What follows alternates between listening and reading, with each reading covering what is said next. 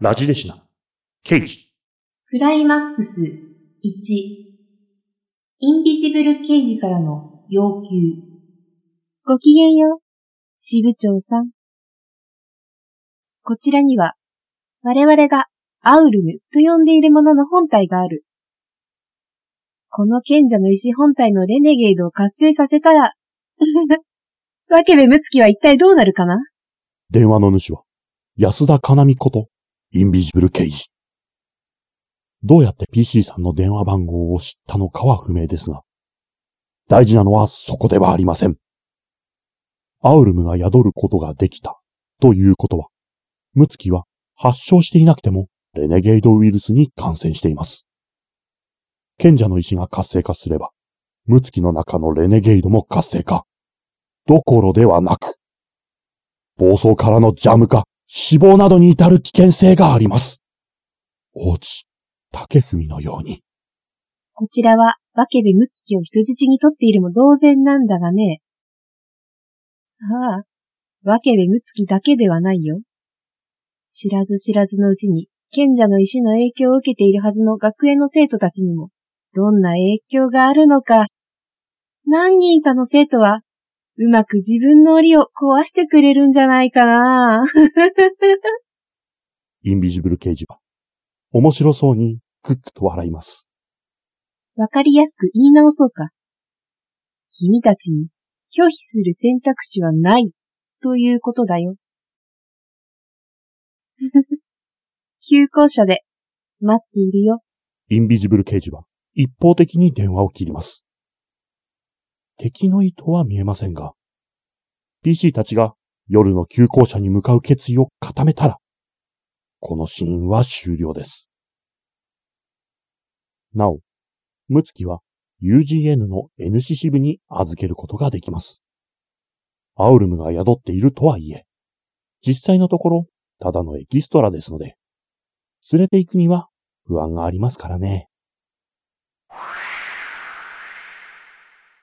クライマックス2檻を破って、ようこそ学園の悪魔のもとへ。いるんだよ、この下に。巨大な悪魔のような力の源が。漆黒の暗闇に包まれた、折原学園の急行車。降り出した雨音が、うつろな旋律を奏でます。机や椅子は部屋の四隅に乱雑に積み重ねられ、床には魔法陣の描かれた黒い布が敷かれています。周囲に置かれたろうそくの灯火が、部屋にいる人影をおぼろげに浮かび上げます。魔法陣の周りには、ぼんやりとうつろな目をして立っている西洋史研究会のメンバーたち。そして魔法陣の中心に、宝井舞子と、安田かなみ、インビジブル刑事。君たちが檻に囚われて、アウルも素直に渡してくれないのは残念だよ。おかげで直接排除しなくてはならない。先に攻撃を仕掛けたのはどっちだったか。さらりと責任をなすりつける勝手な主張。しかし、PC にとっても好都合な状況にはなりました。インビジブル刑事を打ち倒す。またとないチャンスです。あなたたち、私たちの研究会を壊すのね。私の居場所を奪うのね。せっかくようやく見つけたのに、私の居場所。何かを吹き込まれたらしいマイコは狂乱しています。インビジブル刑事はマイコを後ろから抱きしめるようにして、その耳元で囁きます。うん、いい子だね、マイコ。じゃあ、戦って死んでおいで。先生は私を愛してくれてる。先生は私を裏切らない。マイコの長い黒髪が、うねうねと蛇のようにうごめきます。エネミーエフェクト、疑心暗鬼の効果で、マイコはエネミーとして立ち向かってきます。この効果は、インビジブル刑事が死亡した場合に解除されます。なお、とどめを刺さない限り、マイコは死亡しません。自分という檻から解放された彼らは凶暴だよ。君たちも自分を縛り付けるような理性の檻など、取り払ってしまうがいいよ。ほざくなと PC は叫び返す場面でしょう。勝手ばかり言うインビジブル刑事に PC の中を憤りが駆け巡り、怒りと強敵の気配にレネゲードウイルスが過剰に活性化します。衝動判定です。失敗した PC は暴走状態となり死ねー戦闘開始です。クライマックス戦闘、バーサス、インビジブルケイジ。PC とインビジブルケイジとの間は10メーター。一気に接近できる距離に見えますが、しかしその間を西洋史研究会の生徒たちが、わけのわからないことをうめきながら立ち去ります。第五実体を得ることによって、第一原質を変容させ、機内の布を染色するがごとく、赤、白、黒、変質の改定を見、それを得るためには、ただ作業、作業、作業。オプスの果てに、真理の藁を。生徒はトループ扱いで、PC 人数マイナス1体います。檻から解放された。理性を失っている彼らは暴走状態で、回避などのリアクションは一切行いません。爪で顔や首をかきむしり、その血を髪の毛にべったりと塗りたくったかと思うと、頭を振り回します。狂乱したのかと思うと次の瞬間、その血まみれの髪が矢のごとく飛び出して PC を襲います。滅びの一死、プラス死神の針のエフェクトです。そう。そんな見えないよりは壊してしまうがいいよ。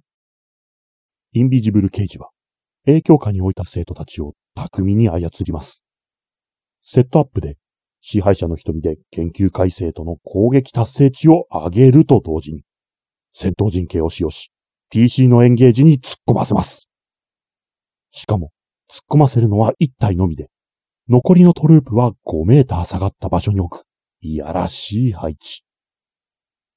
研究会の生徒は、自分のいるエンゲージを攻撃できないので、PC のエンゲージにいる一体は、明白に移動妨害が目的です。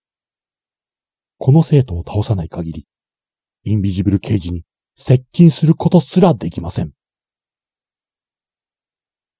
もちろん、一体が倒されれば、彼女は別の一体を送り込むことができます。倒れても倒れても立ちはだかってくる生徒たち。その間、遠くからインビジブル刑事とマイコの攻撃が打ち込まれてきます。先生は私を裏切らない。先生だけが私を特別にしてくれた。うつろな瞳のまま、マイコが右腕を突き出します。すると肉がとろりと溶けて、腕が床に落ち、白い骨が剥き出しに。ではない。現れた骨は剣の形。あと思った瞬間、溶けた肉が波打ち、骨の剣は弾け飛んで PC に向かって踊りかかります。しまった。肉は溶け落ちたのではなくて、形を変えただけ。溶けた肉が骨の剣を握って、10メーターも伸びて切りかかってきたのです。マイコは、伸縮湾に握った骨の剣で、視界に見えればどこにいる相手でも攻撃することができます。また、崩れずの群れで、インビジブルケージをカバーリングし、しかも、高速再生でマイラウンドヒットポイントを全開まで回復します。PC による攻撃をなかったことにしてしまいます。殴っても殴っても再生してくる肉の溶けた女子高生。ただし、マイコのヒットポイント上限はそこまで多くありません。タイタスを乗せた攻撃を突っ込むと、マイコは倒れてしまいます。戦闘不能になってしまうと、戦闘中に復活することはできません。PC は、タイタスの乗せ時を見極められるでしょうかここは檻だ。私の作った見えない檻だよ。あのイラつく尊大な口調で嘘吹くと同時に、インビジブル刑事がふっと手を動かします。それだけ。かすかに、チリチリと高い音がしている気はしますが、だからといって、特段何か起きたようには思えません。ただの体現相互か。と安心した直後。突然、四方八方から猛烈な振動波が襲い、体がまるで細胞一つ一つにちぎれて、バラバラになるかのようにうねりねじれ、皮膚や肉に裂け目が走って血が沸騰します。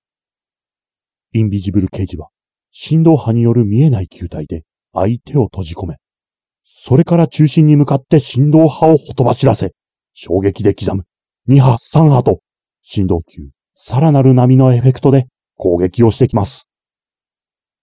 これが、彼女の言う、檻。本当は、重圧のバッドステータスを与える、バランスシェイクのエフェクトなどと組み合わせると、より檻っぽくなって良いのですが、初心者にはちょっと強すぎるので外しています。この戦闘は、近距離は西洋史研究会の生徒が足止めし、遠距離は舞子がカバーリングプラス回復で止める。ままならないもどかしい戦闘です。しかし、攻撃をうまく集中させれば、突破口が開けます。PC が檻をどのように破るのか、楽しみに見ていましょう。なお、本当にピンチに陥った場合、タイタスを使えば逆転の目はあります。ロイスのタイタス化を含め、必要になったら GM は助言するようにしてください。インビジブル刑事を倒すことができれば、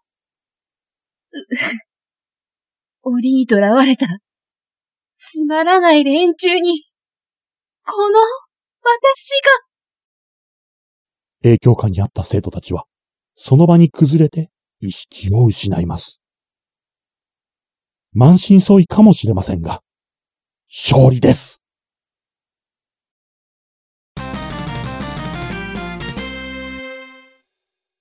エンディングフェイズ。バックトラックの処理が終われば、最後は非日常の事件が収束し、日常へと帰っていくエンディングフェーズです。プレイヤーにやりたいこと、シーンの場所を聞いて、できるだけそれに沿うように描写してください。いろいろと思うところがあるでしょうから。ともあれ、事件は無事解決だな。折原学園の正門前。さて、署に戻ってもう一仕事だ。。ポンとお偉いさん方に出す報告書が待ってるぞ。そう言うな。これも刑事の仕事のうちさ。あいつらに言わせりゃ、デスクワークも立派な。ご苦労様でした学園の日常を壊すことなく解決できたのは、上々と言えるでしょう学園に対して大掛かりな調査を行うと決定した場合、また、あなたのお力を借りることになります。その時は、よろしくお願いしますあ。なたと話すことなんて頼りにしてます何もないわ。病室に入ると、ドアに背を向けて、布団にくるまっている誰かの言いなりになっ、て、いいように踊らされて、一バカな奴だったてマイコは思ってるんでしょ？UGN と提携している市内の大学病院に入院しています。様子の観察を兼ねて、それでも夢中になれるものがあってそこですは家族のこととか、家のこととか、考えずはに済んだの普段と全然変わらないよ。通学路を下校していく普通に学校にも通えるし、部活もできるし。ムツキから離れる気がないようです。ムツキごと NC 支部で、時々支部に行って、検査とか受けるようにって言われてるけど、しかし、支部長さんたちいい人だし、対象の監視と護衛が必要ですよね。君も一緒にいてくれるし。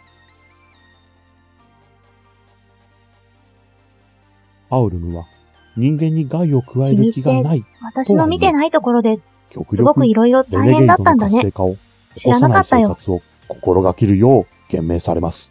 これからは、君が困ったことあったらす、私にも教えてね。友人に囲まれて何でもない日々を過ごす。日常に戻ることを。ちゃんと私の話聞いてくれたから、いつかお返しできたらなって思ったんだ。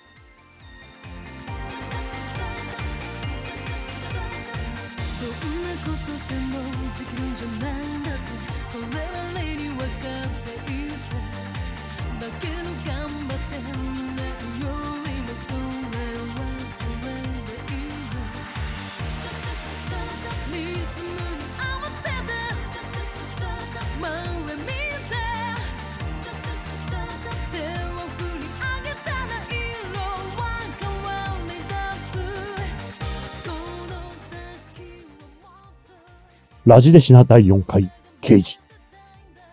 いかがだったでしょうか？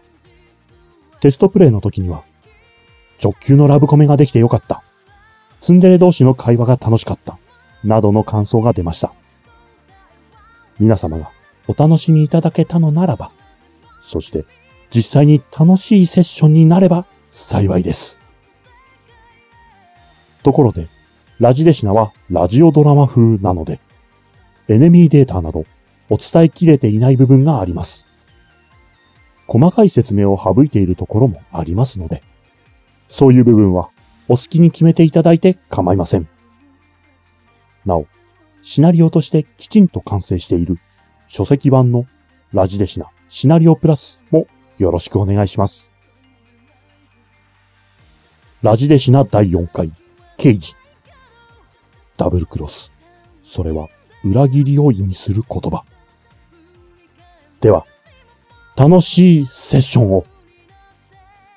丹川後期でした。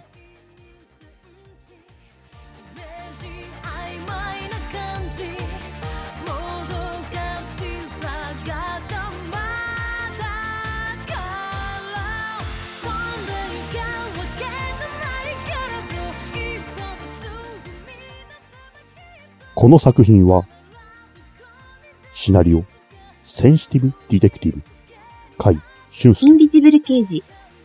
システム紹介。タイトルコール。ロジックホリック、白田。BGM、生徒カ A、ヒーナムジカ。レッ、ドベリル、リバイン、マイコ、効果音、ライイングバード。フ、ュージョンワカビラあり、ウェブ、ウェイブリブ、生徒 B、音人、乱れ雪月花。SA、レーベルイラスト、睡蓮、桐谷優吾。リタイアさん、囲い京之助。STOL、生徒 C、ナーサリーライム、熊坂東馬、谷修正、生徒 E。充電絶景に。協力、ムテストプレイヤー、ドイツ語で読んでおけばその他、協力してくださった方々、焼き打ちの猫、ネギ。担任役、先生の先生、メインパーソナリティ。パルスハ本、ーツエージェント、世界の敵、飛ばな丹い主張、川後期、冒険。わけべむつき、アウルム、ナイト・オブ・チキンハート、モモ、制作、ポーラーブルーでお送りしました。ダブルクロスは、矢野俊作 FEAR 制作の TRPG です。なお、継承略とさせていただきました。